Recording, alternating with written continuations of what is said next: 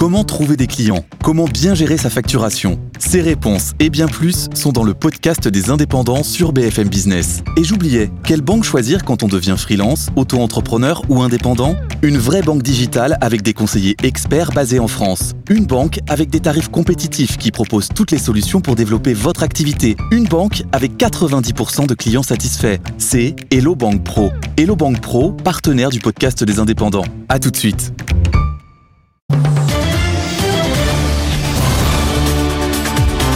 BFM Business, le grand journal de l'écho, Edwige Chevrillon. Et on prend tout de suite la direction de Vivatech où nous attend euh, Nicolas Hieronymus, le directeur général du groupe L'Oréal. Euh, bonsoir euh, Nicolas Hieronymus, merci beaucoup d'être avec nous. Bonsoir Edwige, ravi d'être avec vous depuis euh, Vivatech.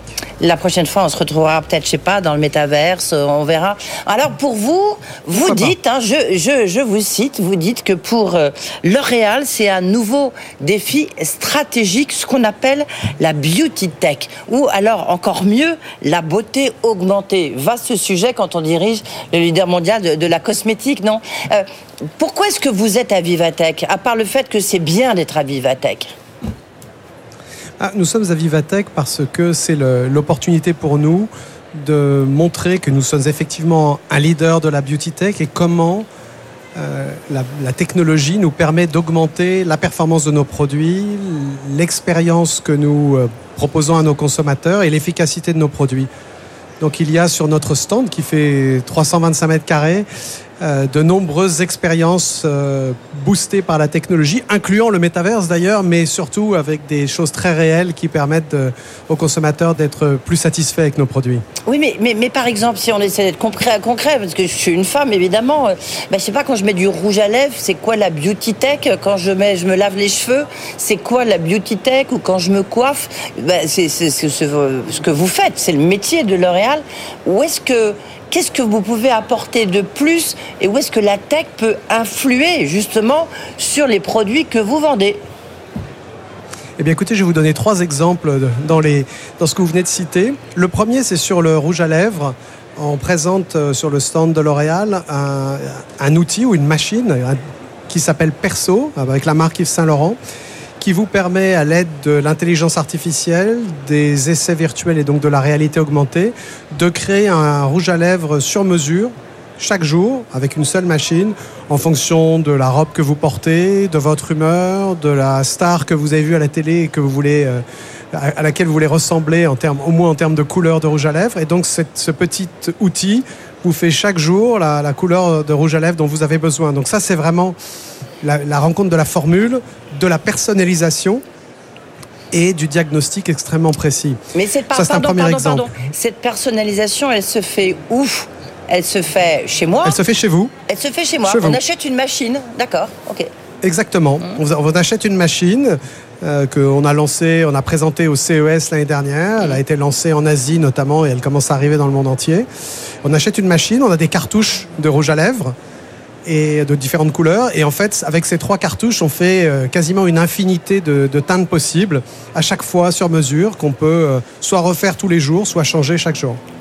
Et que- qu'est-ce que ça va vous apporter? Qu'est-ce que ça va nous apporter? Qu'est-ce que ça va apporter à la beauté de vos clientes euh, Les réals, parce que je le vaux bien, on est d'accord, mais enfin, qu'est-ce que la tech, le métaverse, va m'apporter? Bah, dans l'exemple que vous qu'on vient de citer, on a d'abord la personnalisation.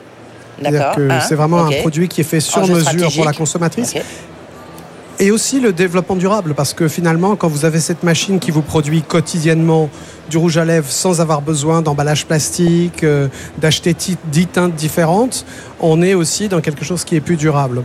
Mais je vais vous donner deux autres exemples qui me paraissent très importants, notamment euh, dans le domaine du développement durable. Euh, nous avons fait un partenariat avec cette start-up qui s'appelle Gyoza, qui a développé un pommeau de douche qu'on est en train de déployer dans tous les salons de coiffure de la planète, qui permet de réduire euh, de 60% la consommation d'eau nécessaire pour rincer un shampoing, une, une coloration, en divisant par 10 la taille des gouttes. Et donc vous avez quelque chose qui à nouveau offre un service parfait à la consommatrice tout en réduisant l'em- l'empreinte de développement durable. Et puis je vais vous donner le dernier exemple parce que celui-là, il est en point de vente et il est particulièrement exceptionnel.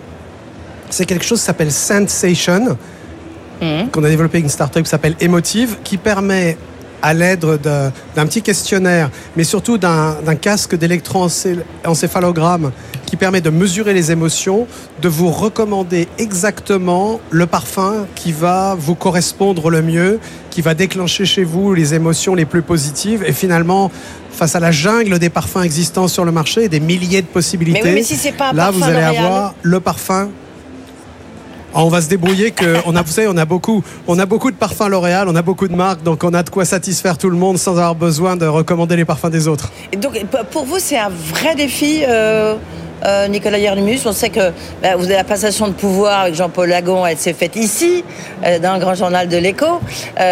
C'est pour vous, vous considérez que c'est d'un- c'est c'est- c'est stratégique pour L'Oréal? Oui, parce qu'au au fond, on a, on a deux grandes transformations qui sont devant nous et dans lesquelles on est engagé.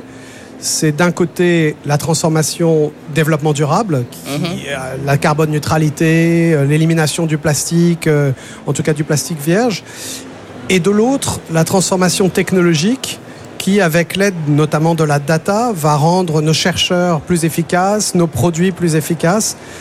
Et d'ailleurs, ces deux grandes transformations se rejoignent, puisque, comme je viens d'en donner deux ou trois exemples, euh, souvent la technologie permet aussi d'accélérer la transformation vers plus de durabilité. Donc effectivement, ce sont deux transformations extrêmement stratégiques qui vont renforcer l'avantage compétitif de L'Oréal par rapport à ses principaux concurrents, avec des produits à la fois plus performants et plus durables. Lorsqu'on parle de beauté augmentée, est-ce que par exemple, euh, on, pourra, je ne sais pas, dans, le métaverse, on pourra avoir, euh, euh, on pourra se voir tel qu'on on pourrait être avec des produits L'Oréal Oui, bien sûr, on, y travaille. Alors vous savez que pour l'instant, le, le métaverse sont plutôt euh, des, représentations de chacun qui sont des avatars qui sont plus, euh, qui relèvent plus du dessin animé que de- du, du grand réalisme. Oui. Mais on voit que de plus en plus, les, les- les jeunes qui sont euh, les adeptes du gaming euh, aiment à se voir, à se transformer avec des skins. Et ces skins, ça peut être du maquillage de Saint-Laurent, de NYX qui est présente euh, euh, ici à Vivatech, euh, la création d'un DAO, c'est-à-dire un endroit où on va créer une espèce de de label de disque où tous les créateurs de maquillage virtuel vont venir proposer des idées à la marque NYX et donc aux consommateurs. Donc oui, euh, demain, on va pouvoir essayer des produits L'Oréal dans le métaverse et évidemment avec l'intention de les vendre dans le monde réel. Oui. Encore deux, questions là-dessus, puis après je voudrais quand même qu'on voit l'impact que euh, la crise en, Ukraine a, sur, sur L'Oréal, les difficultés d'approvisionnement, et puis surtout l'inflation. Inflation des prix à Davos, vous avez dit récemment, il n'y a pas encore d'inflation euh, chez nous, euh, mais je vais peut-être vous reposer la question, ça a peut-être changé. Juste un point, comment vous organisez au sein de L'Oréal justement pour mettre, pour répondre à ce défi euh, technologique, euh, Nicolas Mais écoutez, euh, c'est sûr qu'on a pris une décision très importante et assez unique qui est de regrouper sous le même leadership la recherche et innovation de L'Oréal et la technologie. Et on a confié cette responsabilité à Barbara Lavernos que j'ai nommée directrice générale adjointe du groupe. Donc c'est véritablement le symbole très fort de l'importance de cette transformation pour le groupe. Et aujourd'hui, euh, nous avons des équipes d'informaticiens, des data scientists, euh, des responsables digitaux ouais. qui travaillent en collaboration étroite avec nos chercheurs et nos biologistes pour inventer cette beauté du futur euh, augmentée par la technologie. Oui, et donc c'est sous la même division, c'est important. Justement, un mot encore, vous avez créé un fonds pour aider les femmes, euh, enfin, euh, à développer leur propre start-up. Un fonds de combien? Écoutez, euh, c'est un, c'est un fonds qui été doté, je crois, de 50 millions d'euros, mais je ne suis pas sûr, je n'ai pas le chiffre exact en tête. Mais ce qui est important, c'est la démarche, c'est qu'au fond, L'Oréal, avec son fonds Bold, veut vraiment faciliter l'accès à l'entrepreneuriat et au succès des femmes. Vous savez, L'Oréal Paris, euh, parce que je le vaux bien depuis toujours, c'est le woman empowerment, pour utiliser le terme anglo-saxon consacré. Et on a véritablement constaté que les femmes étaient sous-représentées dans les startups Ah oui, ça, c'est facile, et dans oui, l'entrepreneuriat.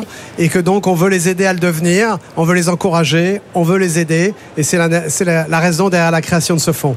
Alors, euh, vous avez dit pour l'instant, l'inflation n'a pas encore eu d'impact sur l'achat de produits cosmétiques. Est-ce que vous diriez, euh, prononceriez cette phrase ce soir, euh, Nicolas Hieronymus Oui, écoutez, j'ai dit ça et je Ah, le confirme aujourd'hui, même si je suis tout à fait conscient que l'inflation augmente et que certaines parties de la population peuvent avoir plus de difficultés à accéder à- à- aux produits. Mais, mais on, on a, on a toujours constaté dans l'histoire que même dans les périodes de récession, la beauté est une catégorie refuge, une catégorie où les gens viennent se faire plaisir, euh, avec des catégories comme le parfum, comme le rouge à lèvres, qui sont en, en explosion, en plus avec euh, la disparition du masque. Et aujourd'hui, dans le monde entier, euh, on voit que malgré des augmentations qui restent modérées des prix, parce que nous, nous avons choisi de ne pas transmettre la totalité de nos hausses de, de coûts de revient aux consommateurs, mais on ne voit absolument pas de réduction de la consommation. Au contraire, on ressent plutôt un espèce de carpe diem en ce moment, après ces deux ans de Covid, où les consommatrices et les consommateurs achètent des produits de beauté Oui. pour se faire plaisir, pour être mieux Mais dans leur peau, avez- pour retourner Pardon. à la vie sociale. Pardon, et on est donc assez confiant pour les mois qui viennent. Vous avez augmenté vos prix de combien? Un peu euh. Je ne peux pas vous donner une réponse euh, générale puisque la réponse est totalement différente selon qu'on est en France, Oui, euh, selon qu'on est dans le France. luxe ou dans le mass Oui. market. Restons Mais en France en on a dû augmenter en début d'année d'à peu près euh, 3%. Oui. Parce qu'il y a des En négociations moyenne, commerciales. Il y a des négociations commerciales qui sont de nouveau en cours, notamment négociations commerciales avec la grande distribution. Euh, on dit que vous demandez des augmentations de prix euh, refusées par la grande distribution. C'est un bras de fer avec eux? Écoutez, les, les relations et les discussions qu'on a avec la grande distribution française, comme ailleurs d'ailleurs, sont très constructives parce qu'elles sont transparentes. Oui. On ne cherche pas à profiter d'une situation, on partage avec eux les augmentations de prix de revient que nous recevons et qui eux-mêmes, qu'ils voient eux-mêmes sur leur marque propre. Donc ils savent très bien qu'on leur raconte pas d'histoire.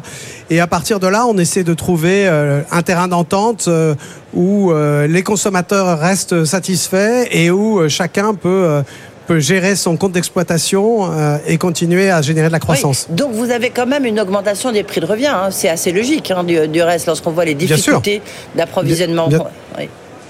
Bien sûr, on a des, des- des matières premières qui ont augmenté, euh, les, les- les divé- les- les dérivés d'huile, on a aussi des augmentations des prix de transport, mais euh, on a aussi une structure de prix et de, et de, et de marque qui, est suffisamment vaste pour nous permettre de gérer ça euh, sans pénaliser le consommateur de façon trop importante. Ouais. Et aujourd'hui, ça se retrouve dans nos ventes qui restent très positives. Est-ce que vous avez complètement fermé le marché russe? Ça veut dire que vous ne vendez plus en Russie? Aujourd'hui, nous avons euh, respecté la totalité des sanctions et même un peu au-delà euh, qui ont été recommandées par euh, l'Union européenne ou les États-Unis. Nous avons arrêté euh, plus de 80% de nos marques et nous avons gardé la commercialisation de quelques produits essentiels du quotidien, des produits des soins de la peau qui traitent l'eczéma, par exemple, de dermatologie et qui nous, permettent de maintenir notre activité sur place, de payer nos collaborateurs russes euh, euh, qui sont aujourd'hui sur le marché, sans pour autant euh, investir en, en publicité ou faire de profit en Russie, et donc en étant totalement en, en adhésion avec nos valeurs et avec la condamnation de l'invasion russe en Ukraine. Oui, la- le, le manque à gagner pour, pour L'Oréal est, est de combien à peu près si on regarde sur le, le dernier trimestre?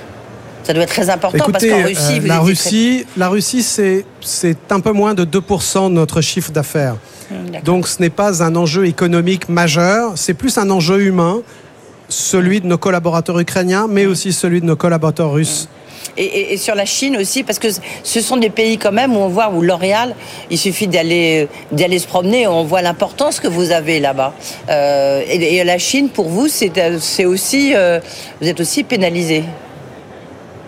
Écoutez, la Chine, comme tout le monde, nous avons euh, été pénalisés par les, les confinements euh, importants qui ont eu lieu en avril-mai. Mais euh, au total, le business reste très positif, notamment au mois de mai et encore plus au mois de juin avec la réouverture. Pourquoi? Parce que en Chine, nous faisons plus de 50% de notre business en e-commerce. Et donc même quand les magasins sont fermés, les consommateurs peuvent acheter nos produits et les essayer virtuellement en ligne.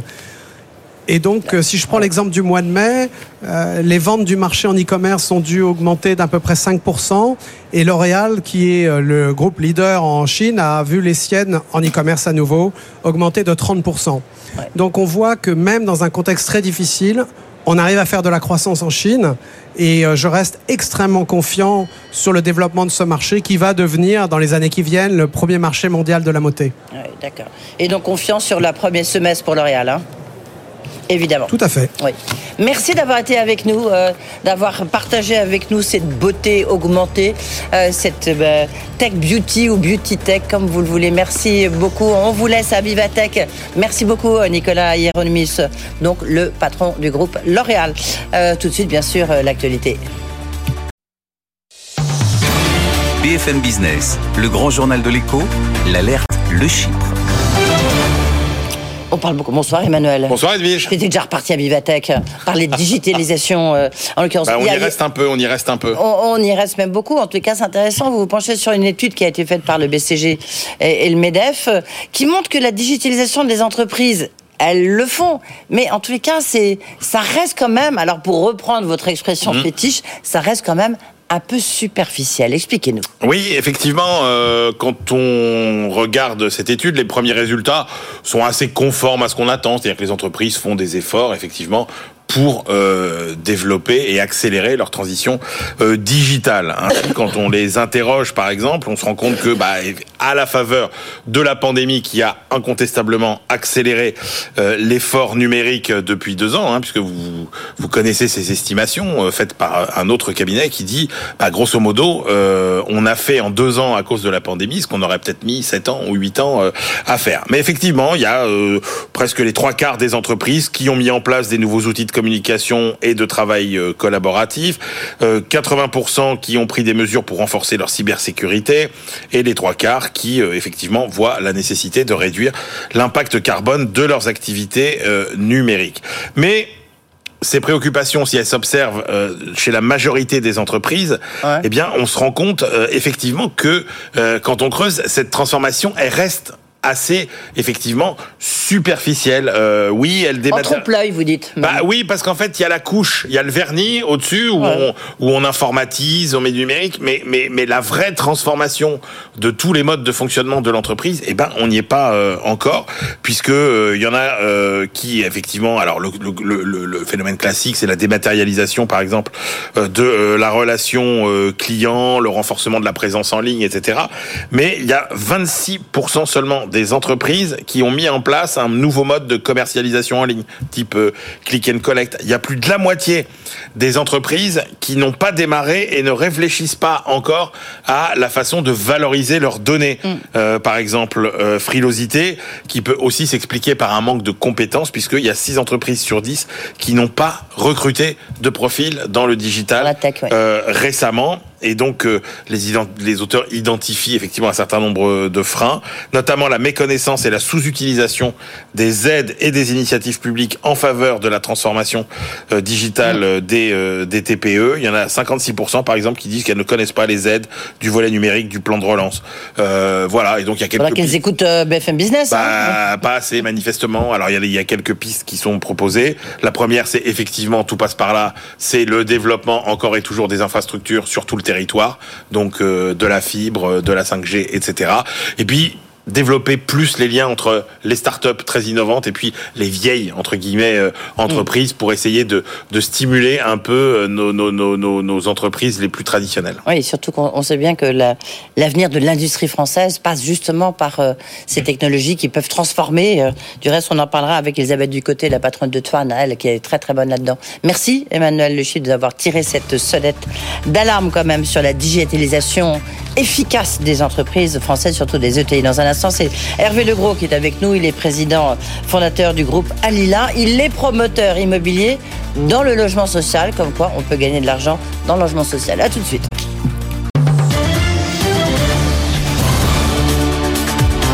BFM Business, le grand journal de l'écho, Edwige Chevrillon. Notre invité, il est promoteur immobilier, mais dans le logement social, ce qui peut paraître un peu paradoxal. Bonsoir Hervé Legros. Bonsoir. Merci d'être avec nous. Vous avez, euh, vous êtes président et fondateur du groupe Alila que vous avez créé à Lyon euh, il y a quelques années. Vous avez un parcours quand même assez atypique, ce que permet souvent la promotion immobilière, parce que je crois que vous avez juste un, un CAP de plombier. C'est ça, euh, c'est ça. Bon. Voilà, et vous êtes devenu chef d'entreprise. Exactement. Comme Ouais. quoi l'ascenseur social euh, dans, dans notre pays existe bien. Ça Voilà. peut fonctionner. Ça peut fonctionner. Euh, en deux mots, les, les données de votre, euh, de votre groupe, Alila, c'est chiffre d'affaires Top 10, euh, 730 millions de chiffre d'affaires en 2021, euh, 8000 logements réservés, euh, 175 opérations et, et surtout Alila est le, le leader du logement pour tous. Oui. Et je vais vous expliquer qu'est-ce que le logement pour tous. C'est-à-dire que vous avez dit le logement social, mais c'est pas que. C'est aussi les classes moyennes, enfin tous les oubliés. Logement intermédiaire, hein, comme Voilà. vous dites. Le- alors souvent, vous définissez, euh, du reste, c'est un beau slogan, je vous félicite, comme le free, euh, le free du logement, euh, notamment du logement euh, social ou intermédiaire. Mmh. Donc, euh, mais comment comment est-ce que vous vous y arrivez euh, Parce que vous avez créé un modèle économique. Dites-vous, c'est quoi votre modèle économique euh, Parce que Il il est- est... le même pour tout le monde entre guillemets. Oh bah, vous avez raison. En fait, on fait le même modèle économique qu'un qu'un Nexity ou que d'autres. On achète des terrains à des particuliers, on fait des opérations. Euh, La seule chose aujourd'hui qu'il y a, c'est qu'on a, on a, on considère notre métier comme un métier de centimier. Voilà, c'est-à-dire que Un métier de centimier, c'est-à-dire qu'aujourd'hui on fait un métier, euh, voilà, de petits sous. Et, et c'est vrai que beaucoup de promoteurs aujourd'hui euh, ont euh, tourné le logement en fait en de logement. Et nous aujourd'hui on fait des logements pour des gens. Et je peux vous assurer que quand vous faites des logements dans, pour des gens, bah, directement, bah, vous avez aussi un modèle économique qui fonctionne parce que vous faites des logements plus grands, plus adaptés, et donc qui vous coûtent moins cher à construire. Oui, mais en même temps, vous-même, vous avez publié une tribune où vous avez dit attention, le logement est en train de devenir un produit de luxe. Donc, Bien si sûr. vous créez, euh, si vous avez une logique de centimier, euh, Mmh. centime près, euh, c'est, en même temps là, vous, c'est vrai qu'on rentre dans le luxe, on vient, la, toutes les nouvelles normes environnementales renchérissent le coût de combien à peu près aujourd'hui quand on construit Euh, un de- logement non, mais de quelques pourcents. Mais quand je dis en fait le logement est un produit de luxe, c'est parce qu'aujourd'hui en fait le logement est un produit rare. C'est-à-dire qu'aujourd'hui, si demain vous cherchez même vous un logement Ah oui. pour acheter, il y en a pas. Et euh, moi, dans mon secteur du logement social ou du secteur du logement intermédiaire, hein, qui touche quand même 83% de la population française, Oui, oui. c'est 10 ans d'attente pour avoir un logement. Et donc quand je dis c'est un produit de luxe, c'est parce que quand vous avez un produit qui est rare, vous le payez plus cher. Et aujourd'hui, malheureusement, le logement n'est plus en adéquation avec les revenus des Français. Ah justement, j'étais interpellée en préparant cette euh, interview, c'est que vous avez 70% des Français qui ont 70%. qui peuvent avoir accès à un, Un logement social. dit social Hmm. et 83%, vous l'avez rappelé, pour un logement intermédiaire. Oui. Mais donc c'est quasiment la totalité des Français. sûr, bien donc sûr. ça veut dire que les critères sont trop élevés. Enfin, vous voyez, Non, c'est- non, euh, il faudrait que ça soit, euh, je sais pas, réservé aux, aux gens les, les, les- plus démunis. Donc il y a un tiers français, des Français qui peuvent Mais- avoir accès, non? Mais Enfin, je vais peut-être vous dire quelque chose qui, qui va vous Ouais. paraître assez fou, mais enfin, les gens sont démunis. C'est-à-dire qu'aujourd'hui, il y a une vraie crise du logement. euh, deux chiffres, il y a 4 millions et demi de mal logés. Il y a 3 millions de personnes qui attendent un logement social en France. À Lyon, à Paris ou dans les grandes métropoles, c'est entre 8 et 10 ans pour avoir un logement social. Et objectivement, il y a une vraie précarité aujourd'hui du logement. Et c'est pour ça que j'ai tendance à vouloir dire que le logement aujourd'hui est devenu un produit de luxe parce que depuis 5 ans euh, maintenant, le logement est maltraité. Il n'y a d'ailleurs pas de ministère du logement, pas de ministre Oui, du logement. insensé, ouais. Et c'est quand même insensé ça quand va c'est le premier, ça va venir, ça va venir. c'est le première dépense des foyers des Français dans leur budget. Oui, quand je parlais de précarité, je parlais de précarité financière. Je suis d'accord qu'il y a une pré- précarité du logement, mais précarité financière. Mais je, mais je la vois chaque jour, c'est-à-dire que des millions de gens aujourd'hui peuvent avoir accès à un logement social, mais ils ne le savent pas, et indirectement, heureusement, parce qu'on n'en construit pas assez. Mais la problématique aujourd'hui qu'on a, c'est surtout le logement en général. Comme on l'a dit, aujourd'hui, on n'a pas de ministère du logement, le logement est maltraité. Il faut aujourd'hui que le logement attendez, soit eu, euh, considéré comme un produit de première nécessité. Il faut que le gouvernement prenne conscience que le logement est la première dépense des, des foyers des Français. Et quand on parle de crise du pouvoir d'achat, le logement ne peut pas aujourd'hui être exclu et être maltraité comme il est actuellement. D'accord, Hervé Legros, mais si on prend le président du gouvernement, donc qui était en- qui est presque encore en place, hein, Hmm. euh, Emmanuel Vargon, qui du reste a été battu, avant c'était Julien de Normandie, avant c'est- euh, il y a eu... Et euh, je parle de gouvernement depuis 2017. hein. Oui, oui, mais donc il y a eu plein de ministres euh, du logement qui se sont succédés, et la situation aujourd'hui, elle n'est pas due au fait qu'il n'y ait pas de ministre de logement dans le nouveau gouvernement, mais ce sont des ministres du Ça logement fait qui n'ont 20 pas- ans, voilà. 25 ans aujourd'hui que malheureusement on n'a on n'a pas de politique d'aménagement. D'aménagement non plus du Mais territoire et de logement. Oui, mais Parce que vous savez pourquoi Parce qu'en fait, la politique du logement pour nos politiques, c'est un segment qui est beaucoup trop long pour eux. C'est-à-dire que si demain vous mettez euh, un- Ah oui. un- des, des éléments en place, aujourd'hui une loi en place, vous aurez des effets dans 7 à 8 ans. Et de toute façon, on n'échappera pas à un plan de relance. hein. Aujourd'hui, entre la problématique euh, du coût de construction, la problématique aujourd'hui du pouvoir d'achat des personnes qui achètent un logement, le logement en général, les maires non plus qui ne bâtissent plus, parce que on a quand même une problématique aujourd'hui nationale, Ah, c'est on ne veut plus construire. Aujourd'hui, clairement, on a besoin quand même d'avoir un patron à la tête d'un ministère qui aujourd'hui gère tous ces problèmes parce que je vous assure que s'il arrive au ministère du logement, il aura de quoi faire. Oui, mais en, en même temps, je sais pas, là, vous venez de publier vos chiffres, hein, euh, Hervé Je suis en baisse de 3% de mon chiffre d'affaires par rapport à 2021. Par rapport à 2020, pardon. Ce qui était quand même pas rêvé. J'étais en croissance depuis euh, Bah, 15 ans, ouais. à deux chiffres. Donc si demain je veux être le free de l'immobilier, c'est un petit, un, un petit, un petit clin d'œil euh, aujourd'hui à Free. Enfin, il faut quand même qu'aujourd'hui on, on développe. Et quand vous voyez aujourd'hui les mal logés et par rapport aujourd'hui à la précarité qu'il y a dans le logement, il manque aujourd'hui des millions de logements en France. Et je vous Oui, oui, assure, ça, tout le monde dit il ça, faut les euh, construire. Mais il voilà, faut les construire. C'est Et le comme dans neuf le est important. téléphone, c'est comme dans le téléphone, il faut une consolidation. Il faut une consolidation. Mais là, c'est plus une consolidation. Des promoteurs et des promoteurs immobiliers. Non, mais c'est- Certainement, mais, mais, mais quand vous voyez aujourd'hui que le premier acteur national aujourd'hui fait à peine 20 000 logements par an en réservation, c'est quand même très faible. Aujourd'hui, on a aujourd'hui une précarité. Il faut savoir qu'on a voulu métropoliser dans les zones tendues et malheureusement, on ne construit pas assez. Enfin, en tout cas, c'est le constat que fait Adila. On est quand même dans 10 régions, 13 agences, et aujourd'hui, il y a une vraie, il y a un vrai cri d'alarme en tout cas sur la non-production de logements depuis 5 ans. Ouais.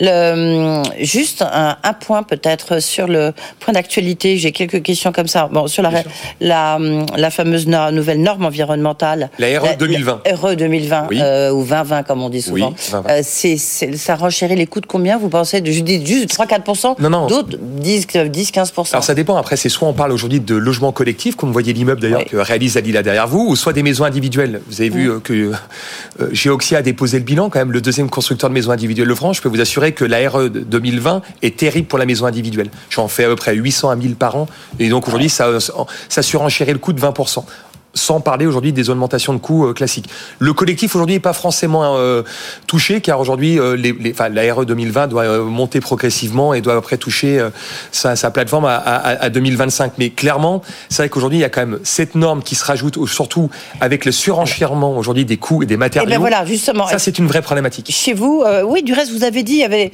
on avait une légère baisse du chiffre d'affaires. hein. À cause de ça. J'aurais pu avoir le même niveau de chiffre d'affaires, mais il y a certains, certaines constructions, j'ai préféré différer en ça. 2022. Tout à fait. À cause du coût euh, des, Bah des matériaux, l'absence. euh, Vous savez, aujourd'hui. Adila est un entreprise, une entreprise familiale. Je suis, je pense, un très bon chef d'entreprise, en tout cas un bon gestionnaire, et j'ai voulu L'entreprise privilégier. c'est votre groupe. hein, Non, mais oui, mais j'ai voulu privilégier en fait la rentabilité au chiffre d'affaires. Ouais. Et quand je dis ça, j'ai décalé plus de 90 millions de chiffre d'affaires de 2021 à 2022, Ouais. car nos retours d'appel d'offres d'entreprise, on est entre 30 et 50% par rapport à la norme et par rapport à ce qu'on qu'on qu'on- produit habituellement. Et forcément, quand vous êtes 30 et 45 la, la, la, la bonne, la, bonne, je pense, stratégie était de dire on décale et on C'est ce que travaille. disait ce matin le président de la Fédération française du bâtiment, Olivier Mais attention, hein, oui. euh, on vous parle, je vous parle du dernier trimestre 2021. Je suis aujourd'hui au mois de juin, ça fait bientôt euh, 8-9 mois. Euh, J'ai encore des chantiers qui ne sont toujours pas mis en chantier. C'est-à-dire que après, la problématique qu'il y a, c'est qu'il y a Vous les arrêtez Mais non, mais surtout on attend. Aujourd'hui, les, les coûts de travaux sont pas possibles. C'est-à-dire que nous, on fait un modèle, si vous voulez, de vente en bloc. On vend à des institutionnels qui ont des prix plafonnés, qui d'ailleurs une dans nos dans, dans, dans, dans nos dans nos on demande aujourd'hui le rehaussement aujourd'hui de ces prix plafonnés, mais aujourd'hui le coût de construction est quand même la clé de nos constructions et malheureusement l'augmentation qui Bien sûr. augmente freine des milliers de logements. Et après pour finir, qui va être touché? L'utilisateur. Je vous disais tout à l'heure qu'il y avait 4 millions de mal logés et 3 millions de personnes qui attendent un logement social en France. C'est ces gens-là qui vont encore attendre un logement parce qu'aujourd'hui, malheureusement, on n'arrive pas à les construire. C'est une vraie problématique et c'est pour ça que si demain il y a un ministère du logement avec un ministre du logement, je vous assurer qu'il a quand même beaucoup de choses à faire. Tiens, deux, deux questions justement là-dessus. Il y a la question de la- des APL, donc qui a été une mesure euh, réduction des APL, euh, Mmh. Oui, mesure qui a été dessus. Mmh. très contestée. euh, Ils sont revenus un petit peu dessus. Il y a la question de savoir s'il faut euh, revaloriser au niveau de l'inflation. Ça, c'est une décision qui doit être prise Pour les euh, locataires. pour les locataires, absolument. C'est un vrai problème. Vous, vous, êtes favorable Bah, ou moi, je suis, disant non, moi, je suis pas bailleur. C'est-à-dire qu'aujourd'hui, je suis constructeur, je construis pour les clients. Mais vous savez, aujourd'hui, Alila construit Bah pour oui. le monde HLM, mais construit aussi pour des institutionnels. Les institutionnels, depuis la crise du Covid, les grandes compagnies d'assurance les fonds étaient revenus dans le logement. Malheureusement, aujourd'hui, bah, avec l'augmentation des taux, aujourd'hui, et la non-augmentation et l'inflation par rapport à leur loyer, aujourd'hui, bah, ils vont refuir euh, malheureusement le logement parce que ils vont avoir une difficulté euh, économique à, à, à, comment à pouvoir aujourd'hui euh, trouver une équation à, à réaliser leur Il y, a, il y a un autre point assez clé, mais parce que c'est toujours dans, dans, ce logement social avec les, les, les HLM, même si vous, vous n'êtes pas bailleur puisque vous êtes un promoteur immobilier. C'est sont mes clients. Sur la, la, la réduction de, de loyer de, du loyer de solidarité, la RLS, il y a une clause de revoyure mmh. qui doit être décidée avant le budget, je crois, 2023. Oui. Est-ce que bah, les bailleurs sociaux disent, c'est-à-dire qu'on a baissé effectivement les loyers mmh. des, euh, des Français, mais du coup, on a demandé aux bailleurs sociaux de, bailler, de baisser. Oui, le, le, monde HLM aujourd'hui n'a aucun problème de l'argent. Ah bon Mais si, non. ils disent que si. Mais non, mais ils disent que c'est pour ça. Parlez-moi à moi, parlez bah, à moi. Vous savez, non, je suis le leader de tout ça, donc je vais vous dire une chose. Mes voilà. clients n'ont pas de problème d'argent. Bah, ils, ils disent que c'est pour ça qu'ils ne peuvent pas construire. Mais non, mais c'est pas vrai. Enfin, ah bon, d'accord. Okay. Au, au bout d'un moment, pareil, il faut que le monde HLM aujourd'hui se réforme. On est passé en 2022, donc ça y est, on est dans un nouveau siècle. Il faut arrêter aujourd'hui d'aller tirer la manche de l'État pour leur demander des subventions. Aujourd'hui, là, le monde HLM a la caisse des dépôts qui leur finance, qui aujourd'hui peut leur permettre éventuellement des indexations de crédit, le loyer pour même faire un peu plus loin. Non, aujourd'hui, l'argent n'est pas un problème dans le monde HLM. Aujourd'hui, la problématique aujourd'hui du monde HLM, c'est aujourd'hui de comprendre qu'aujourd'hui, le monde a changé et d'ailleurs, aujourd'hui, ils ont besoin du privé pour construire. Adila en est la preuve. Mmh. Et donc, je peux vous assurer qu'en discutant aujourd'hui avec le monde HLM, il n'y a pas de problème de financement du monde HLM. Aujourd'hui, il y a une problématique de production, elle est comme la promotion ouais. classique, c'est parce que les maires nous refusent le permis de construire. Mmh. Mais si aujourd'hui le monde HLM vous dit qu'ils produisent moins à cause des problèmes financiers, c'est bah, ils faux. le disent, vous êtes d'accord ouais. Comment? Ils le disent. Oui, mais c'est faux. Ouais. C'est faux. Aujourd'hui, aujourd'hui, on doit remettre aujourd'hui le cœur du débat, le comment l'acte de construire. Mm. Il faut obliger les maires à construire. Et ça, malheureusement, on ne pourra pas faire autrement. On oui, mais parce que eux, on ne pourra pas. Leur, euh, les gens qui votent pour eux, euh, leurs électeurs, ils n'ont pas très envie qu'on Oui, mais aujourd'hui, si vous voulez, ces mêmes électeurs qui veulent pas qu'on construise, ah, oui. ce sont les mêmes électeurs qui vont voir le maire, qui lui tire la manche en disant Monsieur le maire, ma fille divorce, mon fils divorce, ma maman aujourd'hui euh, a un certain âge, il faut lui trouver un logement pour. Voilà.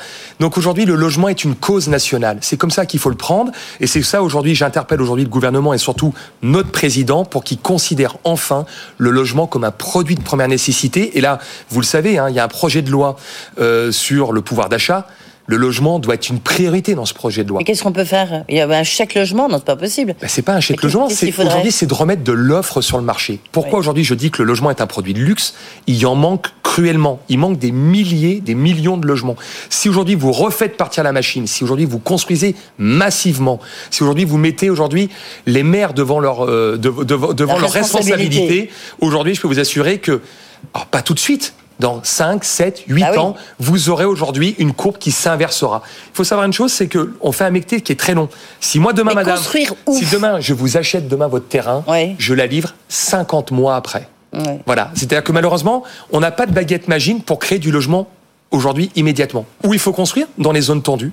Aujourd'hui, dans les métropolisations qu'ont voulu aujourd'hui nos politiques. Nos politiques aujourd'hui ont voulu. Oui. Non, mais nos politiques ont voulu, ont voulu oui. métropoliser aujourd'hui des grandes villes. Malheureusement, on y a tout mis le l'emploi, on y a mis du transport, on y a mis des moyens. Et aujourd'hui, la seule chose qu'on a oublié d'y mettre, c'est le logement. Enfin, aujourd'hui, il faut quand même regarder devant sa porte. Aujourd'hui, le, le secteur du logement est malade. Je parlais tout à l'heure de Geoxia, mais c'est l'arbre qui cache la forêt. Vous allez voir 2022, 2023, 2024 vont être des années très compliquées pour le secteur de l'immobilier. Et je pense que d'autres acteurs de la promotion immobilière seront malheureusement dans la même situation. Et cette situation, vous avez aujourd'hui des milliers de familles. Aujourd'hui, leurs maisons elles sont arrêtées, hein, d'accord? Ouais. Et ça va. Et si demain vous faites la même chose sur le logement, ça sera pareil. Ça sera une, une catastrophe quand même économique. Ouais. Et donc, il faut aujourd'hui que nos politiques prennent conscience. Je pense qu'aujourd'hui, c'est le politique qui peut nous sortir de cette situation-là avec cette volonté de faire. Et situation difficile, en tous les cas, c'est ce que vous dites, hein, Hervé Legault. Mais il faut le dire, c'est une notamment situation j'ai compris compliquée. sur la maison individuelle. Tiens, je ne vais pas, hum. euh, notamment la, la, la, question de la rénovation, bah, ça, ça, ça, rend euh, presque l'équation impossible. La rénovation est intéressante. Et sinon, il nous faut un ministre du logement. Il nous Merci. Faut, il nous faut un ministre On a compris le message. Fini. Merci à Merci vous. Hervé Legros. Le patron du groupe Alila, donc fondateur du groupe Alila. Merci, Merci. beaucoup. Euh, dans un instant, le journal. Après, c'est Elisabeth Ducotel, la présidente du groupe Twan, euh, qui est l'ETI euh, parfaite par excellence. Il sera avec nous. On parlera du Metal Chant. Et puis, je lui demanderai si elle continue à investir et à embaucher. À tout de suite.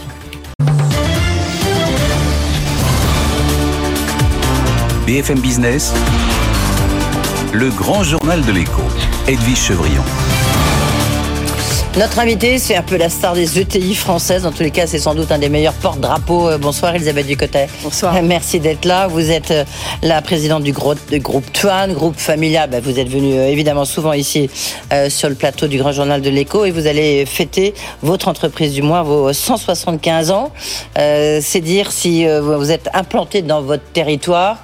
la question que j'ai envie de vous poser, c'est qu'on sent que les, les ETI, elles sont dans une situation assez difficile notamment les ateliers industriels. Vous-même, vous êtes vraiment, euh, vous êtes le leader de tout ce qui est les dispositifs euh, euh, médicaux non invasifs, hein, comme on dit dans votre jargon. Vous avez 2700 collaborateurs, bref, 250 millions d'euros de chiffre d'affaires.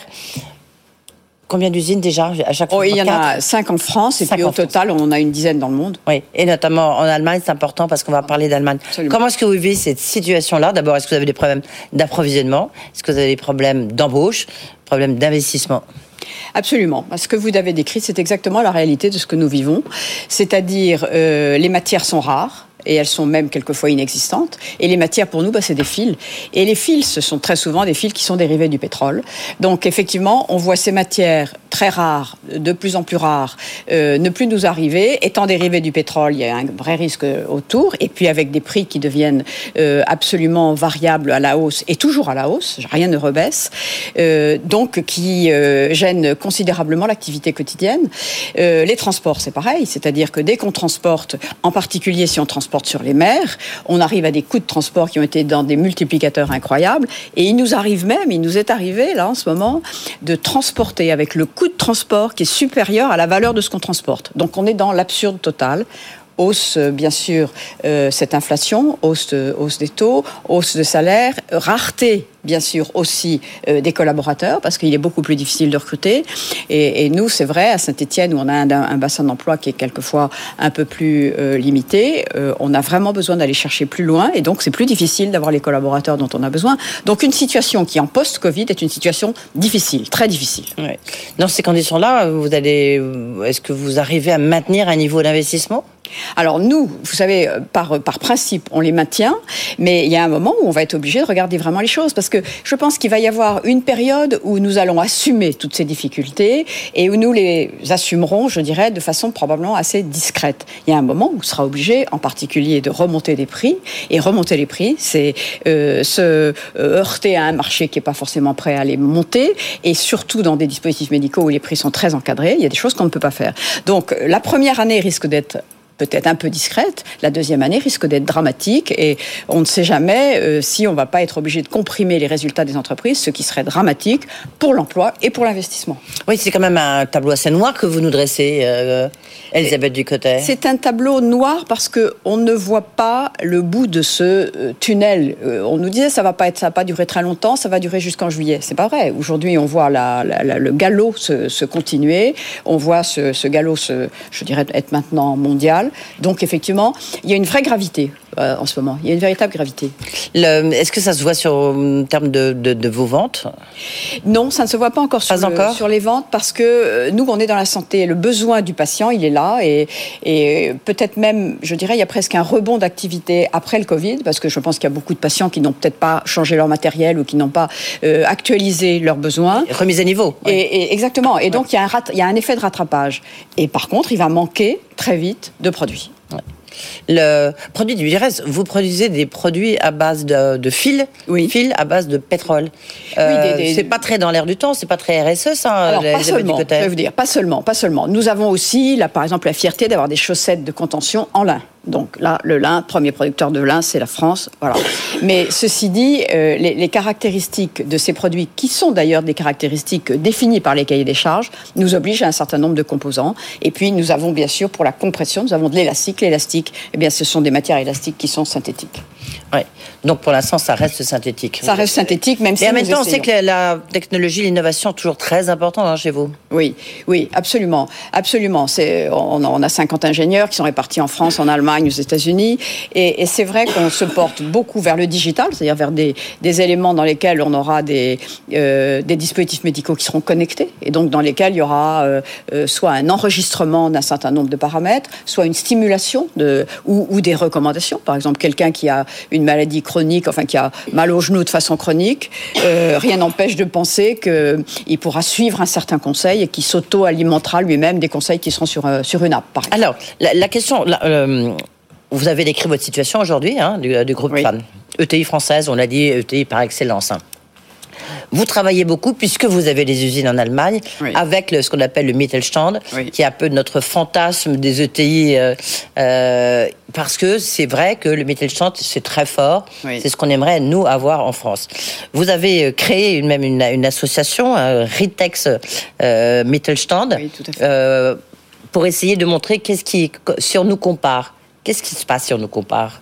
Alors, d'abord, ce qu'on peut affirmer, c'est qu'il y a un Mittelstand en Allemagne, il est bien connu, mais il y a un Mittelstand en France. Il y a un vrai Mittelstand en France, c'est-à-dire qu'il y a une population, il y a une forêt d'entreprises de taille intermédiaire en France, et ces entreprises, eh bien, euh, elles sont exactement à l'identique de celles de l'Allemagne, quelquefois moins grosses en taille et quelquefois moins nombreuses aussi, ça c'est certain, mais il y a un Mittelstand français, et je dirais il y a même un Mittelstand européen, c'est-à-dire qu'il y a partout en Europe de ces entreprises qui ont euh, leur destinée euh, dans leurs mains, qui ont une capacité industrielle, une capacité euh, innovatrice et très souvent une capacité internationale et qui sont ce qu'on appelle les mid-cap. Et c'est vrai que nous nous sommes dit, avec la BPI qui a été le porte-drapeau de cette initiative qu'on a prise, euh, travaillons ensemble avec un certain nombre de dirigeants allemands euh, ou de, de, dirigeants français, mais d'entreprises allemandes du dispositif médical, et faisons la même chose avec des dirigeants français et mettons ensemble ces dirigeants qui sont des dirigeants de, bonne notoriété, qui sont des, leaders très souvent sur leur marché.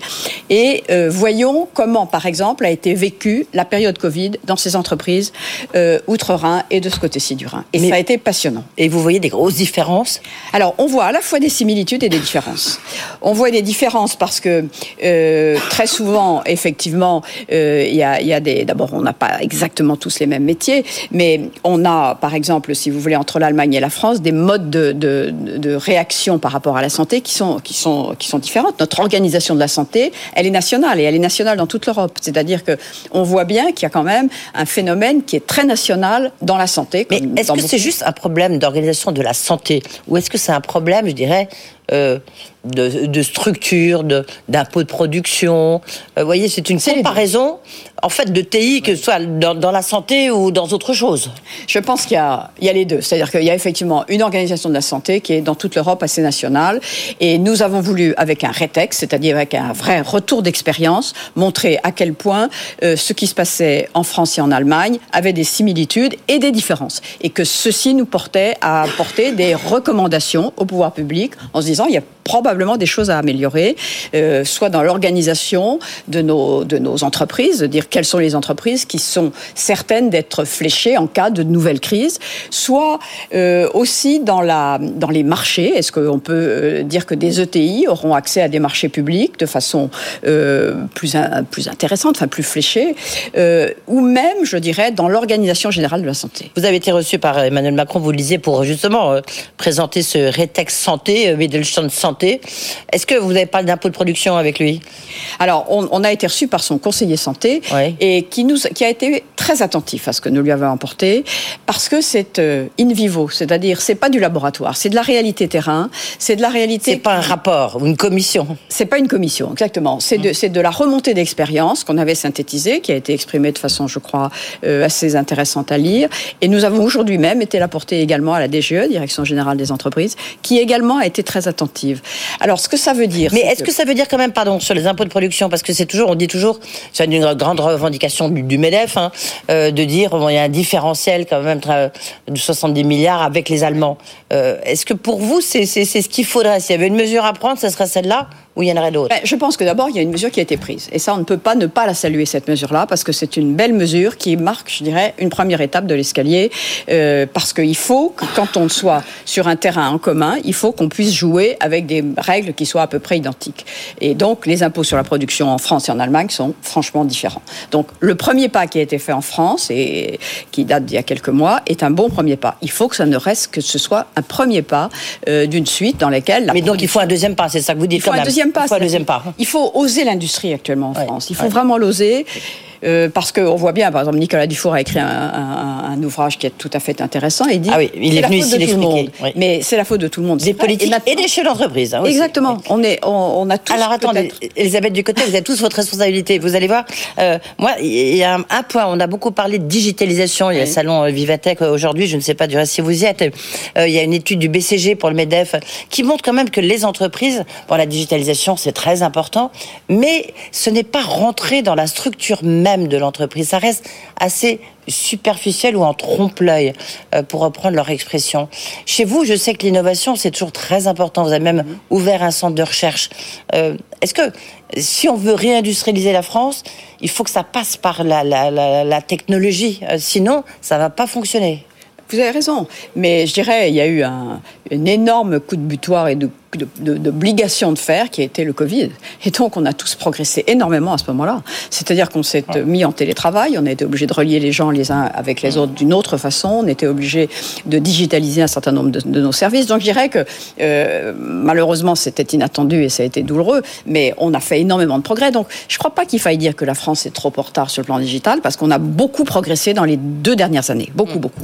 Donc, alors, si, si on, on- on résume là, euh, vous avez des prévisions d'embauche qui sont, bah, pour l'instant, elles sont nulles, faute, faute de combattants, si j'ose dire. Alors, effectivement, il est difficile de recruter actuellement. Il est difficile de recruter à tout niveau, c'est-à-dire aussi bien des experts, des, je dirais des collaborateurs qui ont vraiment une expertise euh, très transversale, que des leaders, des, managers.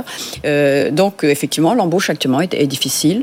Euh, donc, effectivement, ça, ça prend plus de temps, c'est plus, c'est plus long, et il faut donc donner de plus en plus, je dirais, du sens à nos entreprises. C'est-à-dire montrer à ceux qui sont là et qui collaborent, et, et, et dans le fond, à à 175 ans, une entreprise, elle peut dire, euh, je dirais, bravo à tous les collaborateurs qui ont œuvré à ce 175 ans que nous fêtons en ce moment. Mais c'est sûr qu'aujourd'hui, il faut montrer le sens de l'entreprise. Il Ouais. faut qu'il y ait un sens au travail qu'on fait. Et vous, vous travaillez donc dans le secteur de la santé, on l'a dit et re-redit euh, évidemment euh, chez Twan. Est-ce que la santé, vous avez le sentiment, c'est un monde un peu ubuesque comme on le décrit euh, très souvent Oui. C'est un monde ubuesque. C'est un monde ubuesque parce qu'on a une santé qui est la plus équitable peut-être au monde, c'est-à-dire qui est la mieux répartie. Et en fait, qui est totalement inéquitable dans son exercice, c'est-à-dire qu'il y a un désert médical qui fait que la santé n'est plus accessible, alors que dans son principe, elle est équitable. Donc on est dans une absurdité de cette santé qui, dans son principe, devrait pouvoir soigner tout le monde et qui, dans la réalité, ne soigne pas tout le monde, parce qu'il y a eu des, déviations considérables, les urgences ont fait un travail qui ne leur était pas euh, destiné, et que la désertification dans les petites villes ou dans les villages est, effrayante. Vous avez 22, j'ai vu ça en préparant encore une fois cette interview, vous avez 22 essais cliniques. Sur quoi On a des essais beaucoup, cliniques hein sur, bah, sur- on- oui, c'est beaucoup. C'est beaucoup et effectivement, on est assez fiers de ça. Euh, D'abord parce que c'est un investissement et c'est un investissement de recherche. Deuxièmement parce que ça permet d'avoir la certitude que quand on amène un dispositif médical, il fonctionne. C'est-à-dire qu'il a été prouvé. Et donc ces 22 études cliniques que nous avons en cours en ce moment, ça suppose euh, environ 900 personnes qui sont testées avec des dispositifs qui viendront ensuite sur le marché. D'accord, merci c'est un gros beaucoup. Travail scientifique. voilà. Oui, de recherche justement. De Je parle de recherche, recherche en disant que vous étiez très en pointe là-dessus. Ah, absolument. Merci beaucoup. J'ai envie de dire bon anniversaire, bon 175 ans. Euh, merci beaucoup, Elisabeth. Ducotet, d'avoir été avec nous. Mais surtout, on voit quand même que vous êtes à un moment un peu dé- délicat, un peu charnière hein, pour, euh, pour une ETI comme la vôtre. Euh, vous pouvez évidemment réécouter tous ces propos d'Elisabeth Ducotet euh, sur le podcast de BFM Business. Le grand journal se poursuit. Merci beaucoup. Tout de suite, l'actu.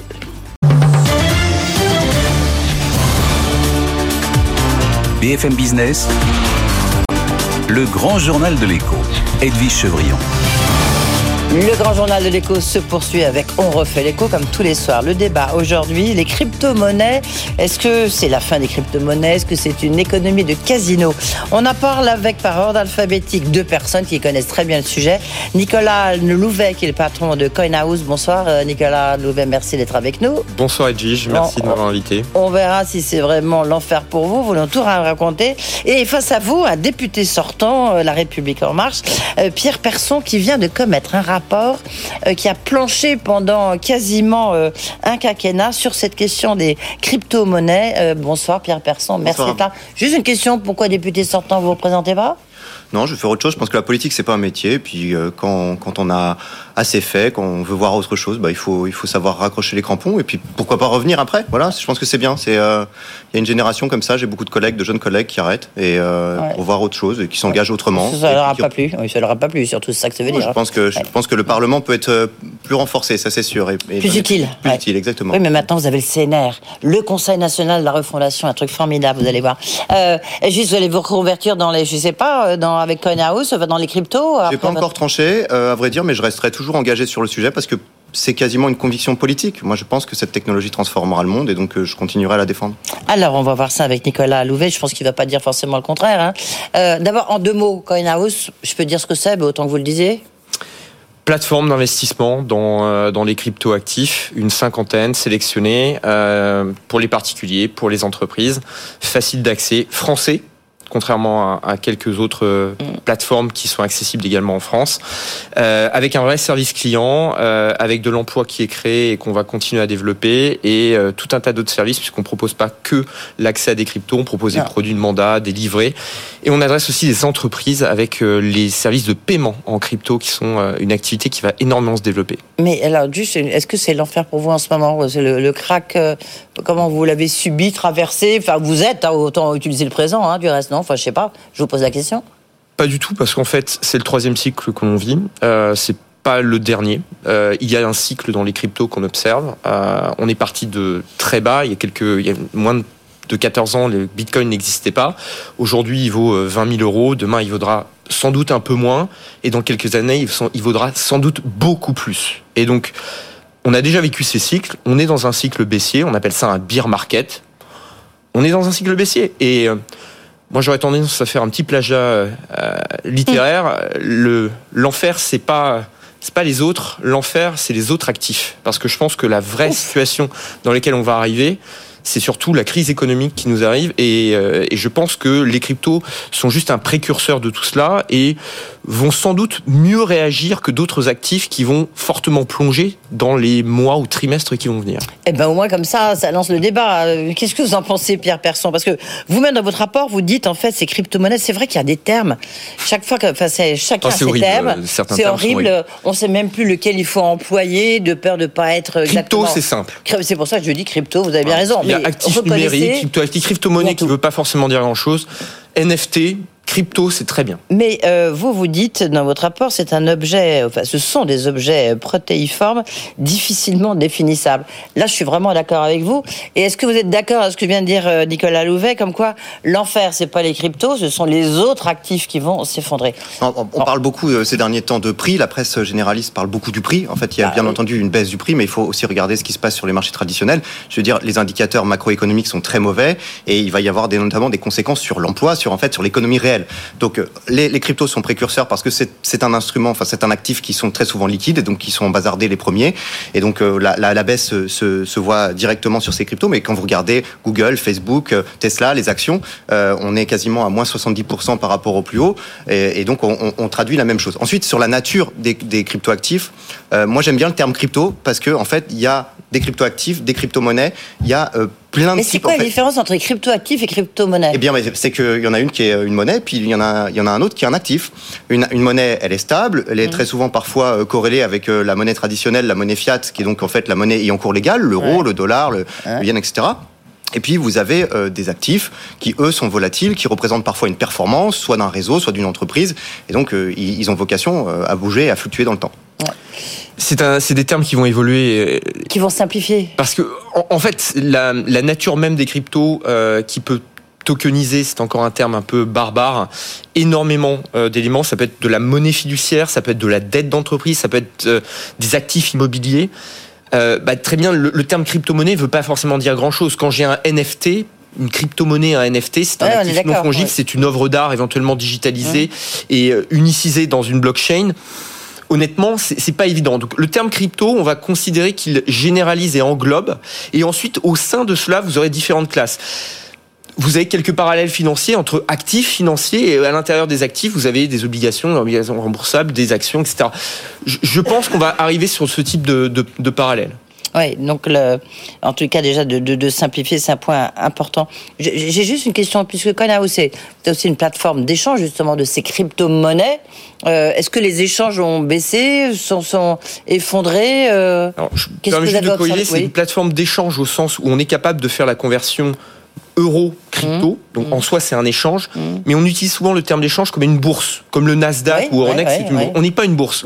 Ça, il y a d'autres acteurs qui le sont. C'est un, marché intéressant. Il faut une, bourse si on n'a pas de liquidité. Moi, je suis plus euh, dans la relation client final et je vous aide à acheter ces cryptos. Ce qu'on appelle un broker et ce que je définis comme étant une, une crypto-banque. Bien évidemment, quand les volumes globaux baissent, on va avoir un impact sur notre activité. Après, euh, les gens se positionnent et notre niveau de vente en euros, par exemple, est incroyablement stable et reste à 9% de nos activités depuis plusieurs mois. C'était 9% quand les cryptos étaient au plus haut, donc les gens vendent pas en euros. Quand les cryptos, entre guillemets, se cassent la figure, comme on peut le voir actuellement certains jours, mais ils remontent aussi d'autres jours, les gens ne vendent pas en euros. Ils vendent en stablecoin. Voilà, justement, c'est la question que j'avais posée, parce qu'il en parle beaucoup dans son rapport, justement. Et ces stablecoins, c'est surtout utiliser l'expression surtout aux États-Unis en fait En fait, le terme est américain parce que malheureusement une bonne partie de cette nomenclature vient euh, de, de l'anglais. Euh, mais vous avez des stablecoins euros qui commencent à émerger et euh, Pierre en parlera sans doute bien mieux puisqu'il a une vision dans son rapport extrêmement forte, notamment par rapport au rôle de la banque centrale et, et, des autres banques ou des acteurs privés dans ce Justement, ça c'est la deuxième partie, je trouve, qui est très intéressante avec les, les cryptos, les stablecoins, c'est de voir quel est le rôle des États par rapport à ça, quelle est leur position. Et visiblement, c'est ce que vous décrivez dans votre rapport, c'est que les positions sont différentes entre les États-Unis et notamment l'Europe, qui est assez réticente quand même par rapport au développement de ces cryptos ou stablecoins. Qu'est-ce qui vous a frappé, vous? Bah, on, a, commencé en fait à parler des, euh, stablecoins, en tout cas des, cryptos en tant que monnaie, lorsque Facebook euh, s'est intéressé à la chose avec Libra. Et c'est là où le politique s'est réveillé en disant oh, attention, euh, il peut y avoir un impact sur la souveraineté européenne. Et que Benoît Curé a fait un rapport voilà, au niveau de la Banque Centrale Européenne et de la BRI. Exactement. Et là où je conteste, en tout cas de mon point de vue, le vrai enjeu, c'est pas tant en fait euh, que cette souveraineté sera grignotée par des acteurs privés demain, c'est qu'aujourd'hui il y a un enjeu de guerre monétaire entre l'Union européenne avec l'euro, avec le dollar et avec euh, la devise chinoise. Et donc, euh, l'euro, entre les deux, elle est nulle part. C'est-à-dire qu'elle a une politique à 3 ou 4 ans euh, d'émission d'un euro digital, mais entre-temps, elle ne veut pas, en fait, de stablecoin privé. Et de l'autre côté, les Américains, eux, sont très bien contents, très contents d'avoir des acteurs privés qui répartissent, qui, qui comment dire, répandent finalement le dollar, notamment dans des zones peu bancarisées. C'est le cas par exemple en Amérique du Sud. Donc on voit bien qu'il y a un rapport de force qui se joue entre les monnaies. jouer, Exactement. Mhm. Et tant en Asie avec euh, le renminbi euh, numérique qui va euh, conquérir en fait des parts de marché monétaires en Asie de l'Est, en Afrique de l'Ouest et bientôt on pourra commercer avec avec la Chine avec sa monnaie, ce qui est aujourd'hui pas le cas parce qu'elle a un contrôle très très strict aujourd'hui de l'émission monétaire et surtout de ce qu'on peut sortir de, de, de, Chine en termes de monnaie. Et puis de l'autre côté, les Américains qui sont en train de renforcer dans ce nouvel écosystème, dans cette nouvelle finance en fait, leur hégémonie parce que tout est libellé en dollars. Nous, l'Europe, il y a personne, il y a rien. Il y a des acteurs privés qui n'auraient pas le droit d'émettre parce que vous comprenez, ça pourrait être un, risque pour la souveraineté monétaire et on attend encore la Banque centrale sur la question euh, finalement euh, de, l'euro digital. Qui va, qui va, oui, qui, elle, travaille dessus en tous les cas. Parce que ce, que ce que vous dites, c'est de la désintermédiation. On voit bien que ça va accélérer la, question, en tous les cas, de, de cet euro digital ou de ces monnaies digitales. Ou de et la transformation d'une industrie. Hein. Et la transformation de l'industrie, absolument, bien sûr. Bancaire et financière. Et du coup, ça pose la question aussi de la souveraineté et du rôle euh, important, en fait, que euh, euh, l'Europe, la France notamment, qui est un des fers de lance sur, sur ces questions en Europe, euh, doit se poser cette question de qu'est-ce qu'on va faire sur ces sujets. Là où, euh, comme le disait euh, le député Persson, vous avez la Chine d'un côté et les États-Unis de l'autre qui ont déjà fait quelque part des, mhm. des, choix, sont déjà positionnés. Là où aujourd'hui on est beaucoup trop frileux en Europe avec Christine Lagarde et, même avec le gouvernement français. Oui, mais c'est un vrai enjeu. Enfin, vous voyez ce que je veux dire C'est quand même une question de souveraineté quand même. Donc on peut pas faire comme ça. Tiens, si on si on faisait une crypto-monnaie, vous voyez ce que je veux dire C'est ce qu'il faut considérer, c'est que la crypto-monnaie et c'est pour ça qu'il faut l'expliquer aux, téléspectateurs de manière très simple, c'est que c'est comme le, billet de banque, c'est la traduction dans un nouveau support en fait de la monnaie traditionnelle. On On vient pas de challenger aujourd'hui les moyens, les leviers de politique monétaire. Euh, la banque centrale aura toujours ses ratios, elle émettra toujours de la banque centrale, de la monnaie centrale, etc. Euh, Aujourd'hui, principalement, la monnaie, elle est privée la monnaie entre les banques, c'est de la monnaie privée qui est aujourd'hui Mm. émise par les banques commerciales selon les ratios de la banque centrale. Donc en fait, le sujet, il n'est pas vraiment là. Il est est-ce qu'on on laisse les Américains et les Chinois sur ce nouveau type de devise être hégémonique ou est-ce qu'on a une stratégie? Et ça peut être une stratégie publique via un euro digital. Mais pour ça, il faut trancher véritablement ce que l'on veut Et politiquement. ça, c'est un, un très très gros enjeu. Euh, Nicolas Louvet, est-ce que entre la, on va- je reviens un peu sur ce qu'on disait sur la- l'aspect conjoncturel au début, Ouais, qui a craque, est-ce que où est-ce que vous voyez euh, comment vous voyez évoluer du reste ces monnaies, notamment le Bitcoin? On sait qu'il y a la guerre en Ukraine, euh, il y a, l'inflation. Est-ce que cette chute, elle va se poursuivre encore pendant quelques temps? D'abord, est-ce que vous avez été quand même très surpris par la Enfin, un crack, c'est toujours assez rapide, mais bon, c'est vrai, la soudaineté, on va dire. Non, ne riez pas, Pierre Persan. Il y a, trois, il y a trois facteurs qui ont à prendre en compte. Il y a d'un côté le premier facteur qui est euh, la conjoncture mondiale qui a impacté, euh, et Pierre le disait tout à l'heure, sur euh, les principales valeurs qui sont des valeurs risquées, valeurs technologiques, etc. On est sur des actifs à risque, donc tous ceux qui aujourd'hui se positionnent sur ces actifs et qui doivent justement en sortir parce qu'ils estiment que le coût du risque est trop élevé, vont sortir également du Bitcoin et d'autres cryptos. Donc là, il y a une chute. Après, il y a des éléments qui ont provoqué une chute, une amplification de cette chute et un élément brutal. Il y a eu deux facteurs importants. Euh, au mois de mai, il y a eu euh, euh, l'arrêt et la faillite d'un projet autour d'un stablecoin algorithmique Ouais. poussé par une fondation qui s'appelle Luna et, et un stablecoin qui s'appelle, enfin un stablecoin UST, UST et un, un token qui s'appelle Luna. Donc ça, c'est un élément un peu qui a, en tous les cas, qui a mis une petite graine dans la tête des. Alors, il y avait des Ouais, éléments, il y avait des éléments avant, il y avait des éléments en coureur, mais Ouais. ça a été considéré comme un signe noir parce que le Ouais. montage financier pour détruire ce stablecoin est particulièrement violent et particulièrement malin, euh, mais dans sa violence. Et plus récemment, on a un, un problème avec une grande plateforme de prêt crypto qui s'appelle Celsius qui a encore accéléré. Donc, je pense que là, on a bien euh, absorbé. En réalité, on est quand même beaucoup plus bas aujourd'hui que la réalité du marché par rapport à la prise de risque. Donc, il n'est pas impossible qu'on ait une respiration. En revanche, ce que je pense être une crise économique qui est devant nous va sans doute refaire plonger les marchés un peu plus tard, mais pas nécessairement maintenant. Alors vous, vous avez, euh, euh, vous avez signé un partenariat, vous avez signé un partenariat, enfin levé en tous les cas 40 millions d'euros. Hein, On vient de lever, avec la, euh, la 40 Banque Odo, donc qui a un label, ça fait c'est très respectable, hein, comme dirait le député euh, banques franco-européennes, Absolument. euh, franco-allemandes. avec pardon. Philippe Odo et un partenariat avec Conto. En fait, c'est pour faire quoi Il y a un côté s'institutionnaliser. Alors, bon, la levée de fonds, euh, Odo a participé. On a d'autres Ouais. fonds prestigieux, True Global Ventures, Stioga, les fonds historiques Xange, etc. On a levé auprès, même des grandes familles hein, euh, françaises qui ont, euh, ont participé. On est très content parce qu'on a plein de projets à faire avec eux. Euh, Au-delà de ça, il y aura des partenariats avec des gens parce que nous, on ne peut pas euh, vouloir devenir la première crypto-banque européenne tout seul. Nécessairement, on fait des partenariats. Ces partenariats doivent se construire avec l'accès à des marchés, la facilitation. On veut pas devenir un concurrent de Conto. C'est une superbe fintech pour Ouais. euh, les professionnels, pour euh, les, les freelancers, les auto-entrepreneurs, euh, pour les PME. Ils ont une superbe solution. En revanche, ils ne seront jamais PSAN, ils vont jamais proposer de la crypto. Donc, se marier avec eux, c'est très intéressant.